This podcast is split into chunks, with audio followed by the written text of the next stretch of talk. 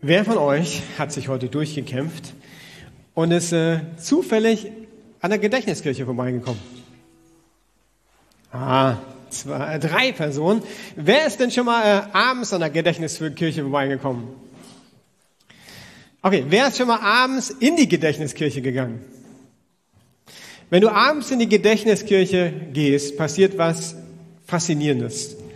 Da sind so Glasbausteine verbaut und dass Jesus in Großformat mit vielen blauen Glasbausteinen und ich habe da alle möglichen Events gemacht und ich habe es geliebt, wenn du reinkommst am Abend und das erste, was du siehst, ist diesen großen Jesus im Mittelpunkt, im Zentrum der Kirche. Heute möchte ich mit euch den Kolosserbrief anschauen. Und in gewissem Sinne ist der Kolosserbrief wie die Gedächtniskirche. Du fängst den Brief an zu lesen und fast das Erste, was kommt, ist ein Christus-Hymnus, wo Jesus groß gemacht wird. Es geht einfach um Jesus. Als Dreh- und Angelpunkt des christlichen Glaubens, in Christus finden wir alle Freiheit und Fülle. Das Interessante ist, dass äh, diesen Brief an die Gemeinde in Kolossea, die der Paulus geschrieben hat, äh, der kannte die gar nicht persönlich. Er hat ja viele Gemeinden gegründet, aber die hat er nicht gegründet. Kolossea, das ist eine, Stadt, die mittelgroß war, sage ich mal, hatte so die besten Zeiten hinter sich und die liebe Epaphras, das war ein Teammitglied von Paulus, der hat wahrscheinlich diese Gemeinde gegründet. Der wiederum macht sich auf von Kolossea nach Rom, wo Paulus im Gefängnis ist, um zu berichten, wie es der Gemeinde geht.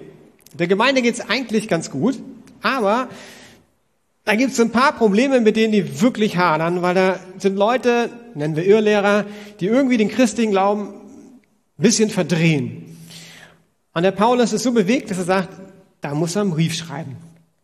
Und da ich gemerkt habe, ich bin total begeistert von dem Kolosserbrief, äh, führe ich euch eins, zwei, oder bis ins dritte Kapitel, aber ich spreche eigentlich nur über drei, eins bis drei. Aber irgendwie hängt das alles zusammen. Von daher probiere ich in äh, kurzer Zeit euch einen Überblick zu geben und dann starten wir durch. Also Kapitel 1, Mittelpunkt ganz klar, dieser Christus-Hymnus, man kann auch sagen Christus-Gedicht. Krieg's noch besser hin, Felix? Muss ich weiter weg? Ich hall ein bisschen, oder? So? Du kümmerst dich, okay. Also wir haben diesen Christus-Hymnus und ich kann das gar nicht mit meinen Worten beschreiben. Ich kann nur sagen, lest den einfach. Der ist so cool, aber ich habe nicht die Zeit, ihn jetzt komplett für euch zu lesen. Aber Jesus wird als Autor und König der Schöpfung dargestellt. Jesus Christus, der Sohn Gottes, in dem alle Fülle wohnt. Und durch seinen Tod am Kreuz wird die ganze Menschheit mit Gott versöhnt und etwas komplett Neues entsteht. Was komplett Neues. Paulus nennt das im zweiten Gründerbrief eine neue Schöpfung. Und das gab es noch nie. Was komplett Neues ist entstanden mit Jesus als Oberhaupt eines neuen Körpers. Dieses komplett Neue, diese neue Schöpfung. Dreh dich mal um zum Nachbarn. Dreh dich mal um zum Nachbarn. Die neue Schöpfung seid ihr. Guck noch mal hin. Ihr seid die neue Schöpfung. Jesus ist das Oberhaupt eines neuen Körpers. Es ist der Leib Christi, seine Kirche. Und wie soll die Kirche aussehen? Relativ einfach. Gott liefert gleich einen Prototypen mit und das ist Jesus. Du sollst sein wie Jesus. Gottes Herrlichkeit, Nähe, Wohnen in Jesus und in jedem seiner Nachfolger. Du hast ja schon einen Partner. Sprech das mal zu deinem Nachbarn. Gottes Herrlichkeit wohnt in dir.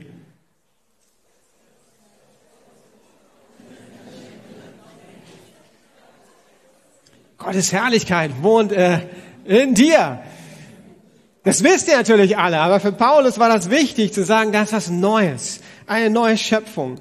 Und Gottes Herrlichkeit, das ist neu, wohnt in jedem, der Jesus nachfolgt. Und Paulus sagt gleich, das hat mein Leben verändert und beeinflusst auch seine Situation im Gefängnis. Das ist keine Theorie, sondern er schreit, schreibt, er freut sich, dass er Anteil haben kann an den Leiden Christi im Gefängnis.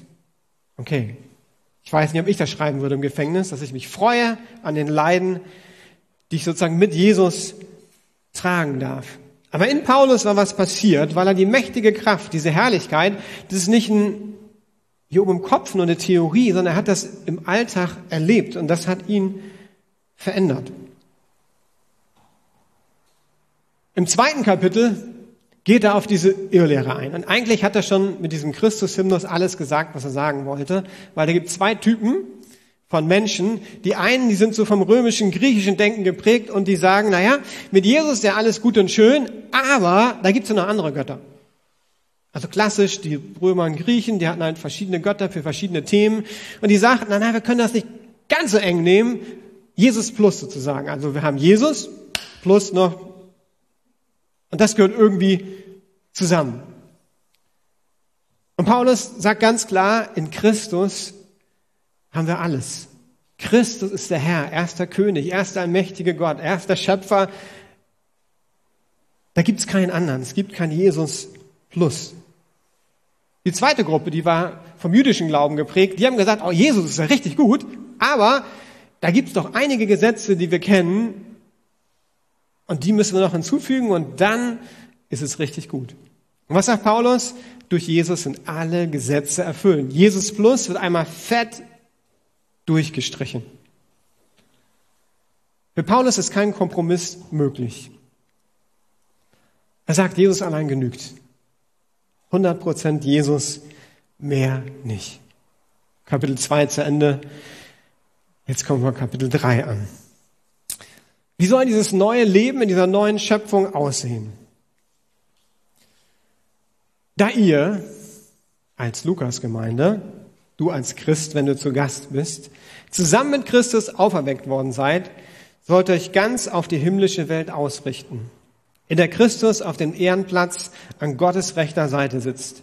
Richtet eure Gedanken auf das, was im Himmel ist, nicht auf das, was zur irdischen Welt gehört. ihr seid dieser Welt gegenüber gestorben und euer neues Leben ist ein Leben mit Christus in der Gegenwart Gottes. Ich habe noch Vers 17 hinzugefügt, alles, was ihr sagt und alles, was ihr tut, soll im Namen Jesus, dem Herrn, geschehen und dankt dabei Gott, dem Vater, durch ihn. Ich fange mal mit Vers 1 und 3. Ihr seid nun zusammen mit Christus auferweckt worden, denn ihr seid dieser Welt gegenüber gestorben und ein neues Leben ist ein Leben mit Christus in der Gegenwart Gottes. Hier gibt es immer wieder die Überstellung von alt und neu. Aber es gibt einen alten Menschen und einen neuen Menschen. Du bist mit Christus auferweckt, du lebst in der Gegenwart Gottes und ich liebe dieses Beispiel aus dem Kindergottesdienst, die Raupe und der Schmetterling. Du kannst raupen, so viel du willst. Aber das ist nicht das neue Leben. Das ist das alte Leben. Es braucht eine Wiedergeburt, um zu fliegen. Und es gibt schwarz und weiß, alt und neu, Schmetterling oder Raupe. Ihr seid dieser Welt gestorben.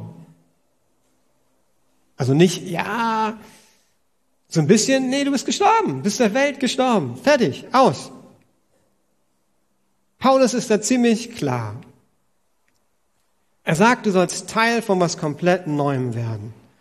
Und ich habe überlegt, wie kann ich euch erklären, und ich weiß, viele haben schon viele Gottesdienste miterlebt, wie kann ich euch erklären, was was komplett Neues ist? Ist es vielleicht die Erklärung Gitarre zur E-Gitarre oder Stummfilm zum Film mit Ton oder vom Auto zum Fliegen? Und bin bei der Schallplatte gelandet. Ein paar von euch kennen, glaube ich, noch dieses, oh, dieses Modell, Modell Schallplatte für alle Jüngeren. Und das ist das alte Leben, okay? Also nicht, dass Schallplatten das alte Leben sind, ihr versteht das schon, ne? Das ist das alte Leben. Fertig. Ja, seid ihr, zumindest die Älteren, mit mir aufgewachsen, ne? Das hier ist eine CD. Okay? CD ist relativ einfach. Ich habe die geschrottet im ersten Gottesdienst, habe ich festgestellt. Ich muss eine andere nehmen. Ich habe einen CD-Spieler, ich habe gemerkt, ich weiß noch, wie er funktioniert. Und eine CD ist relativ einfach für einen CD-Spieler da. Gucken wir mal, ob das noch alles funktioniert. Ist langsam, habe ich gemerkt. No Disk. Alles in Ordnung. Ja, sogar noch was drin.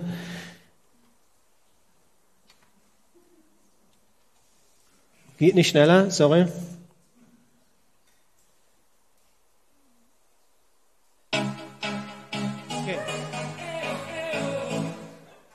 CD funktioniert. Warum? Die CD ist geschaffen für den CD-Spieler. Es ist relativ einfach, ja? Und so gibt es den alten Menschen und den neuen Menschen und die sind nicht kompatibel. Du kannst natürlich gerne probieren, dein altes Leben, die Platte, in den CD-Spieler reinzukriegen. Das funktioniert einfach nicht, ja. Was Paulus eigentlich mit vielen Beispielen im Kapitel sagt, ist wirklich was Neues. Das alte Leben, das ist vorbei.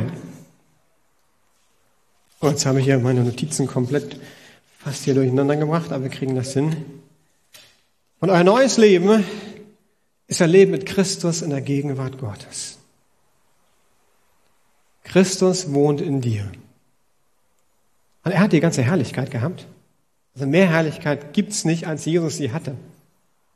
Und diese Herrlichkeit wohnt in dir. Diese Kraft.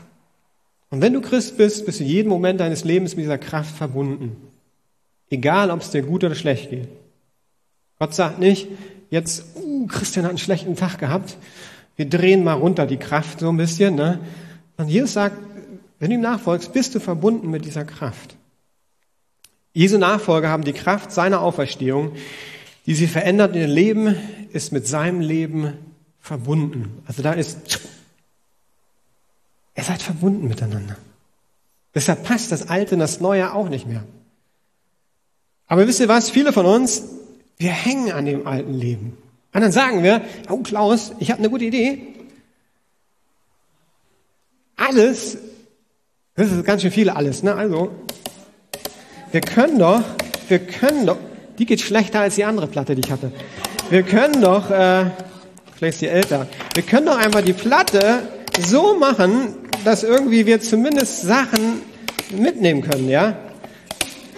So. Und dann probieren wir, äh, vielleicht kriegen wir nicht alles mit, aber so ein bisschen, oh, die ist aber,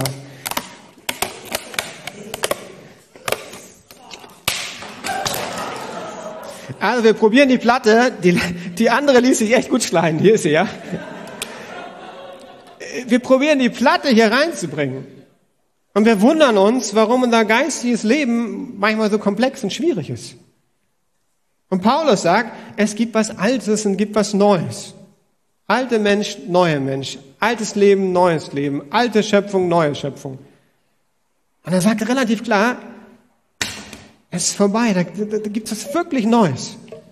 Und auch ich merke, da gibt es Punkte in meinem alten Leben, die will ich mit rüberziehen. Aber Jesus will nicht eine Freiheit führen und mit dem Alten kommst du nicht in die Freiheit. Sondern es braucht das Neue. Okay, jetzt ist die Frage, wie das funktioniert. Und Paulus sagt, ich lese mal Verse 1 bis 3, nur anders betont, da ihr als Lukas Gemeinde zusammen mit Christus auferweckt worden seid, sollt ihr euer ganzes Sein auf die himmlische Welt ausrichten, in der Christus auf dem Ehrenplatz an Gottes rechter Seite sitzt. Richtet eure Gedanken auf das, was im Himmel ist, nicht auf das, was zur irdischen Welt gehört. Also dein ganzes Denken, dein ganzes Sein soll auf die himmlische Welt ausgerichtet sein, in der Christus auf dem Ehrenplatz an Gottes rechter Seite sitzt. Ein neuer Mensch in einer himmlischen Perspektive. Die Elberfelder übersetzt auch, sucht die himmlische Perspektive. Oder wir können übersetzen vom Griechischen her, mit ganzem Herzen anstreben, diese Perspektive von Himmel her zu gewinnen. Heiko Grimmer schreibt, damit ist die Richtung des neuen Lebens klar bestimmt. Wir sind mit unserem ganzen Denken, Wollen, Fühlen und Tun auf unserem Herrn ausgerichtet und deshalb bereit, seinen Willen zu tun. Also von Christus her, unsere Mitmenschen, unsere Familie, unsere Studenten, unsere WG, unsere weiß ich was, unsere Stadt, unser Umfeld zu sehen. Also wir schauen zum Himmel, aber das ist keine Weltflucht, sondern genau das Gegenteil. Wir beten ja jeden Sonntag das Vater unser. Wir schauen zum Himmel. Und was ist im Himmel? Jesus sitzt zu Rechten Gottes. Das Reich Gottes ist durchgebrochen. Im Himmel ist Frieden, ist Freiheit, ist Freude, ist Gerechtigkeit. Und sein Reich soll durch dich durchbrechen in unsere Welt. Dein Reich komme, dein Wille geschehe, wie im Himmel, da ist es schon durchgebrochen, so auf Erden, dass durch dich in deinem Umfeld das Reich Gottes durchbricht. Das heißt, du bringst Friede in dein Arbeitsumfeld, wenn Stress ist. Wenn Ungerechtigkeit herrscht, probierst du Gerechtigkeit hineinzubringen. Wenn keine Geduld da ist, probierst du geduldig sein, das vorzuleben. Ich habe ein Wort gelesen in dem Zusammenhang, was ich interessant war.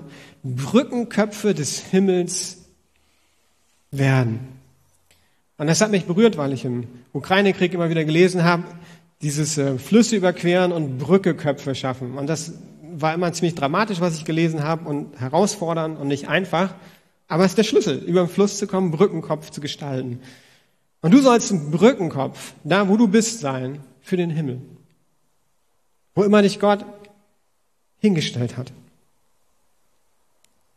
Auch für Paulus ist das jetzt nicht gerade einfach, Brückenkopf zu sein. Mir fielen sofort Beispiele aus seinem Leben ein, wo er den Himmel vor Augen hat und dann das anfängt zu leben, als er im Gefängnis war. Die Geschichte kennen viele von euch. Im Block, da sitzt man so, Füße hoch, so drinnen, ist nicht cool. Habe ich ja nie gemacht, aber ich stelle es mir nach ein, zwei Stunden schlimm vor. Warum konnten die beiden anbeten? Ich glaube, weil Paulus diese Perspektive vom Himmel her hatte. Er wusste, Gott ist da. Er lebt in mir. Und ich will ihn ehren. Warum im Himmel wird Gott geehrt? Und dann fangen die beiden im Gefängnis an, Gott zu loben. Im Sturm, das ganze Schiff geht unter. Und Paulus ist irgendwie verbunden mit Gott. Er hört von Gott her, wir werden nicht sterben. Keiner im Schiff wird sterben. Also mitten im Chaos ist diese Verknüpfung mit Gott, mit Jesus.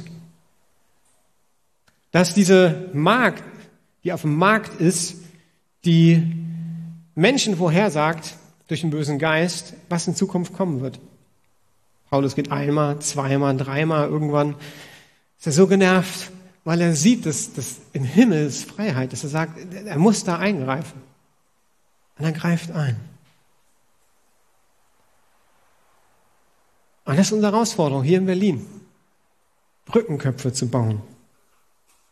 Wir hatten im äh, ersten Gottesdienst äh, haufenweise Schüler und ich habe zurückgedacht, so an meine Schulzeit, da bin ich gerade Christ geworden, da war mir das noch ein bisschen klarer, wahrscheinlich schwarz-weiß.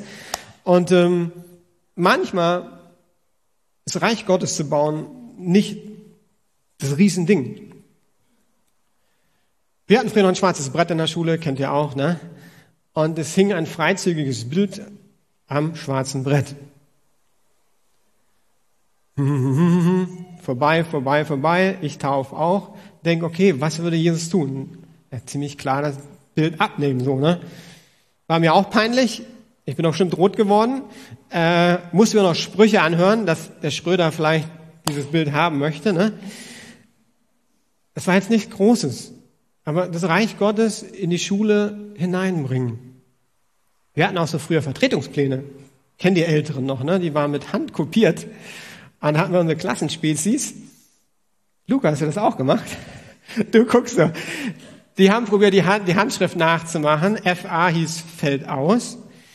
Und äh, ja, was machst du, wenn du, also wenn du es nicht weißt, ist ja easy, ne? Aber ich wusste, der Klassenspezi war wieder mal aktiv, hatte Feld ausgeschrieben. Wie, wie, wie lebe ich Reich Gottes in dem? Ich weiß ja, dass der sozusagen gehumst hat. Fake News, ne? Ist immer das Gleiche. Dann bin ich da geblieben.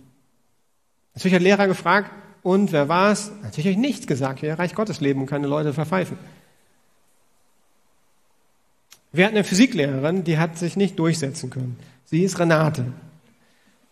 Das dabei endete manchmal, dass die, ein Teil der Klasse oder eine Minderheit, sagen wir, volle Granate Renate äh, fröhlich intoniert hat und sie weinend rausgelaufen ist. Und ich konnte kein Gegenpol sein, aber ich habe probiert, mich dagegen auszusprechen. Gottes Reich hineinzubringen in die Schulklasse. Ich glaube, das sind gar nicht immer die großen Sachen, sondern manchmal die kleinen Sachen, die du wahrnimmst und denkst, warte mal, ist das Gerechtigkeit, ist das Liebe, ist das Friede? Nein, es ist nicht. Und dann fängst du an zu handeln in deinem Umfeld. Das ist die kleine Perspektive. Du kannst aber auch die ganz große Perspektive angucken. Vers 2 sagt, richtet eure Gedanken, sind über das nach, was im Himmel ist, nicht auf das, was zur irdischen Welt gehört. Nach Sinnen. Anders ausgedrückt, wer prägt deine Gedankenwelt? Jetzt gibt's die einfache und die schnelle Antwort, Jesus. Also wenn Jesus meine Gedankenwelt komplett prägen würde, dann würde mein Leben anders aussehen. Das heißt, guck dein Leben an und wenn du merkst, ist so wie es ist, ne, dann kannst du dir folgende Fragen stellen. Wem hörst du wirklich zu? An wen richtest du dein Leben aus? Was schaust du dir an? Was liest du? Wen lässt du wirklich in dein Leben hineinsprechen? Wer prägt deine Werte, deine Vision und deine Ziele? Und bei all diesen Fragen geht es eigentlich darum, aufzumachen die himmlische Welt. Sag, okay, Jesus, hier bin ich. Dein Reich komme, dein Wille geschehe, wie im Himmel, so auf Erden, durch dich.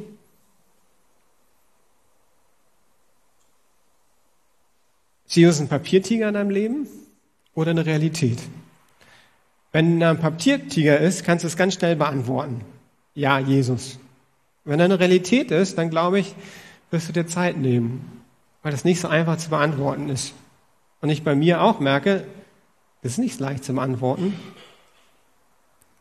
Aber ich möchte lernen, was in Matthäus 6, 33 steht. Trachtet zuerst nach dem Reich Gottes, dann wird euch alles andere zuteil. Was ist die Verheißung?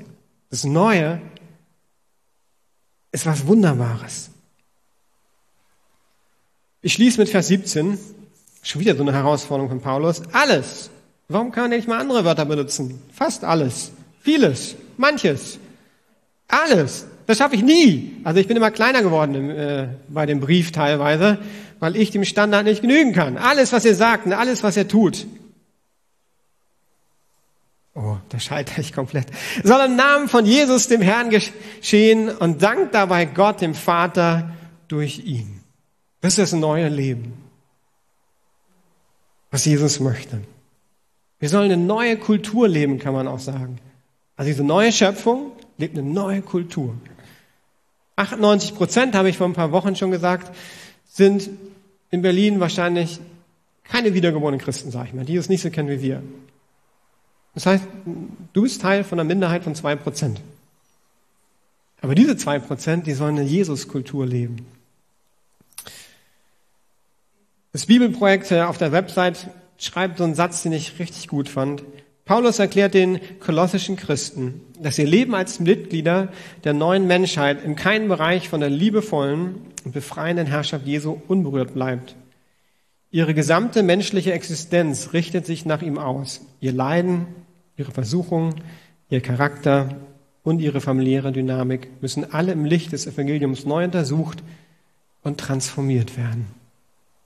Jesus möchte uns transformieren. Er hat schon angefangen. Er möchte weiter dranbleiben. Und Paulus hat da noch einen ganz praktischen Tipp. Wenn du jetzt nach Hause gehst und denkst, Klaus, das schaffe ich nicht. Ich schaffe es auch nicht. Wir schließen ja mit dem Abendmahl gleich. Ne? Das ist die beste Antwort auf den Gottesdienst, glaube ich. Wie kannst du das machen? Paulus weiß, dass es nicht einfach ist. Er benutzt Wörter wie kämpfen, laufen. Und dann gibt er einen praktischen Tipp und sagt, weißt du, da gibt es alte und neue Gewinner, wieder alte und neue. Alte ausziehen, neue anziehen. Doch jetzt legt das alles ab.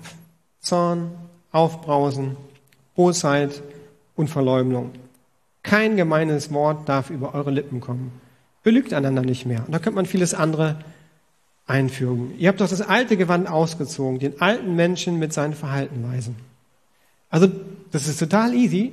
Du sollst, und keine Angst, ich, ne? Äh, also, du sollst wirklich nur hinten aufpassen, jeden Tag neu den alten Menschen, ups, den sollst du ausziehen. Und ihr merkt, es, es ist aktiv. Also ich kann nicht was ausziehen, indem ich einfach nur sage, ich ziehe meine Hose aus. Funktioniert vielleicht im Science Fiction. In der Realität musst du selbst aktiv werden, das Alte ablegen. Und dann gibt es Neues. Es gibt was Neues, wo Jesus sagt, das sollst du anziehen. Das sieht gut aus. Es muss jetzt nicht dein Style sein, muss dir nicht gefallen, das ist in Ordnung. Aber du musst es anziehen. Es hilft nichts, wenn die Hose da hinten liegt. Ne? Also du musst die Hose anziehen und du musst sie ausziehen. So, ich drehe mich mal um, ja. Bisschen Privatsphäre muss sein.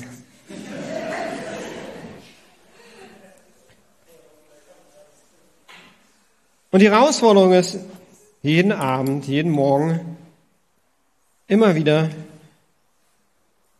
das alte Jesus zu geben. Das neue anzuziehen. Vielen Dank für euer Vertrauen, dass keiner reingerufen hat, wie siehst du aus, Klaus, das geht nicht.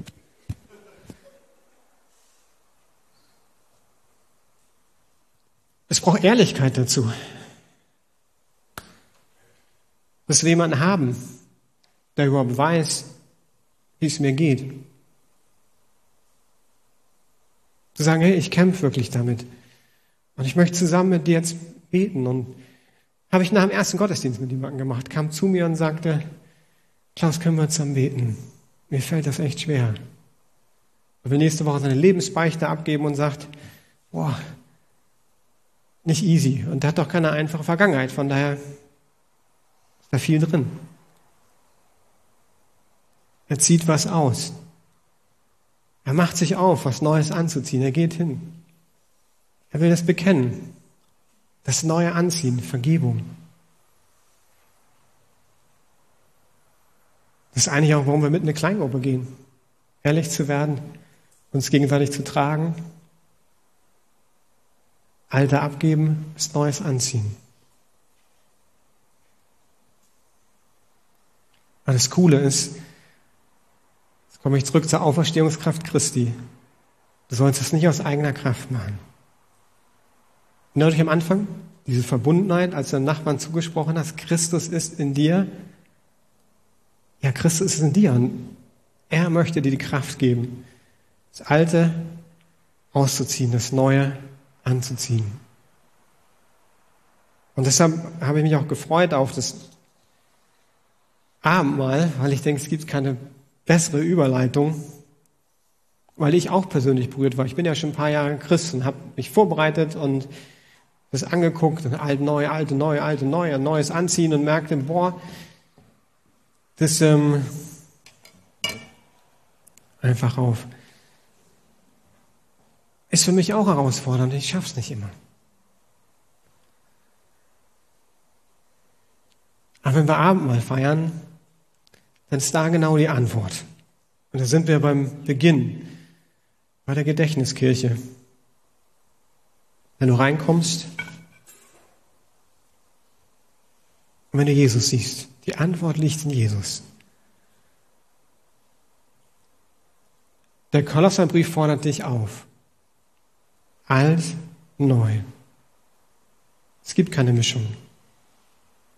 Es gibt nicht Jesus plus. Das ist Paulus ziemlich radikal und wir dürfen jetzt zum Abendmahl gehen und einfach Jesus alles geben, so wie es dir gerade geht. Und ich weiß nicht, wie es dir geht. Aber ich weiß, dass Jesus weiß. Und was ich auch weiß, dass Gott im Abendmahl uns begegnen möchte. Ob es die Vergebung der Sünden ist, wo Gott dir Freiheit zuspricht, ob das Nöte sind, die dich in Bedrängnis bringen. Der Heilige Geist möchte in dein Leben hineinsprechen. Wenn du krank bist, ich glaube, dass im Abendmahl Gottes Heilungskraft auch aktiv ist. Das heißt, wir müssen gar nicht für dich beten. Ich glaube, da ist Kraft von Gott. Das Abendmahl ist, glaube ich, mit kreiert worden von Gott. Damit wir dieses Stoppschild haben, sagen, halte inne. Wir leben in einer sehr schnellen Zeit. Halte inne. Wo stehst du?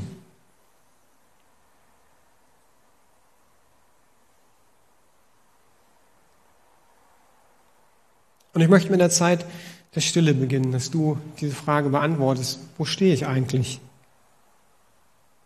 Was will ich gleich mit zu Jesus bringen? Das kann, wie gesagt, Sünde, Lasten, Sorgen, Krankheit, kann alles Mögliche sein, wo du sagst, Jesus, ich bringe dir das heute. Ich lege das Alte ab. Ich empfange das Neue von dir.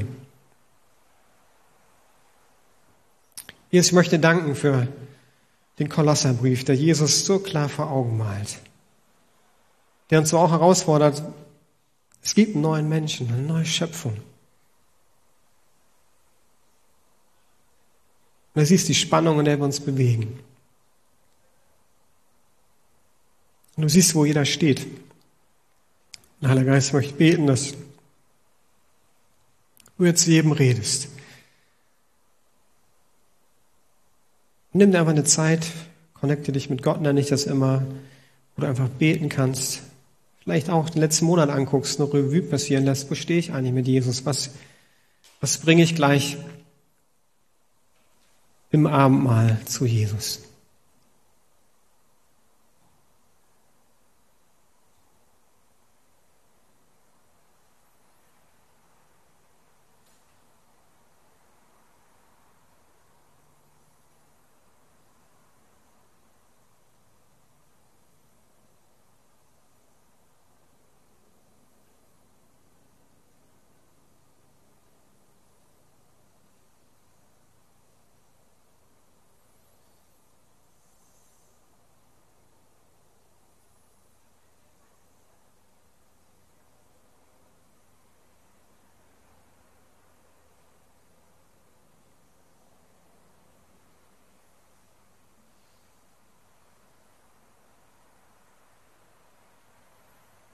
Und jetzt gibt es uns dieses